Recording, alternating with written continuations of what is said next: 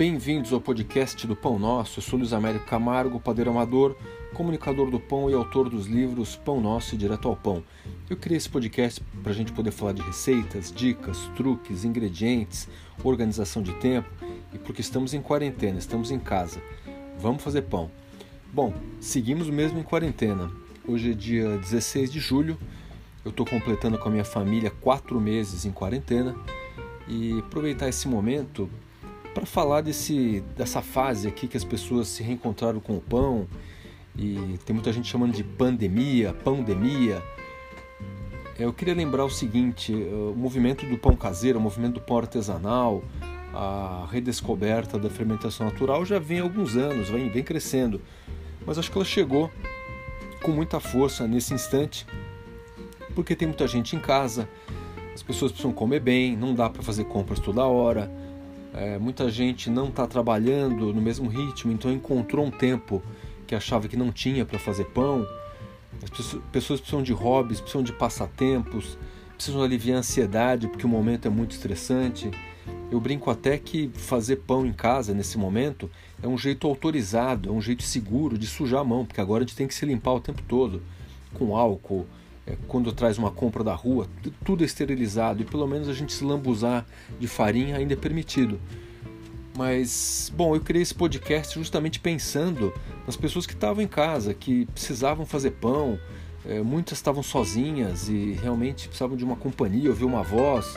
Foi o meu jeito humilde de ajudar, de contribuir. E agora fazendo um balanço e vendo que tanta gente começou a fazer pão nesse momento, e eu fico muito agradecido pelo retorno que eu recebo nas redes sociais e aqui no podcast também. As pessoas estão ouvindo aí é, bastante o podcast e este episódio, esse episódio aqui ele fecha a sétima temporada. A gente vai entrar na oitava temporada. Já foram é, são quase 80 episódios, né? E então fico muito feliz de ter contribuído para isso e queria convocar vocês aqui para fazer pão e postar pão e dizer qual é o pão preferido de vocês nessa pandemia. Tem uma crônica minha no livro Direto ao Pão que eu chamo de Eleja o seu pão e fique craque. É, porque muitas vezes as pessoas começam a fazer pão baseadas em muitas dicas, e algumas dicas às vezes que são conflitantes, que, que não tem uma harmonia entre si. Põe mais água, põe menos água, usa essa farinha, usa aquela farinha, e, e principalmente para quem é iniciante, isso às vezes dá uma certa confusão. meu conselho é: pegue um pão, Escolha um autor, pelo menos para começar, escolha uma referência, comece a fazer esse pão, treine, fique bom, fique boa. E aí vocês vão sentir muito mais segurança para poder variar, poder experimentar, para poder mudar receitas, para poder criar receitas. Mas tem um pão de resistência, tem um pão de confiança. É aquele pão que vai dar um lugar para vocês, é aquele pão que vai tornar vocês a pessoa do pão na família, sabe? Quando tiver um almoço, quando tiver o um Natal, vão dizer: Fulana, leva aquele pão que você faz tão bem, que é tão gostoso. É o seu carro-chefe. Escolha um carro-chefe, treinem.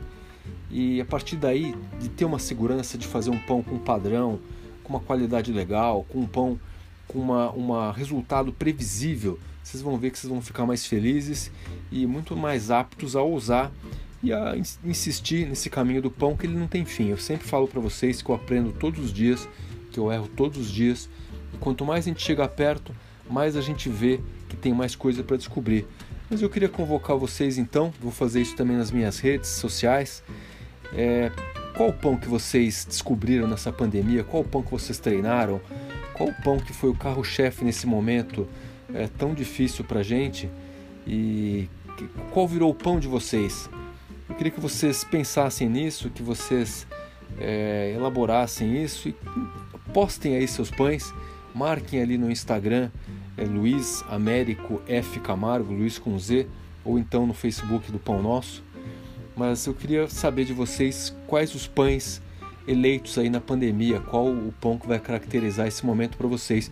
E que eles não fiquem, que esses pães não fiquem estigmatizados por um momento tão complicado, tão delicado mas que eles sejam, quem sabe, aí o, o sinal de um recomeço, uma, uma janela para a gente buscar um novo estilo de vida, para, enfim, celebrar que ainda estamos vivos, estamos, estamos aí produzindo coisas e cuidando da nossa alimentação, cuidando da nossa família.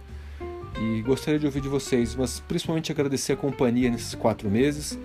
e espero também ter contribuído para isso, contribuído para essa travessia que ainda não terminou, mas ainda seguimos juntos. Façam pão, lembre-se sempre que um pão caseiro será sempre melhor do que um pão industrial. Até a próxima!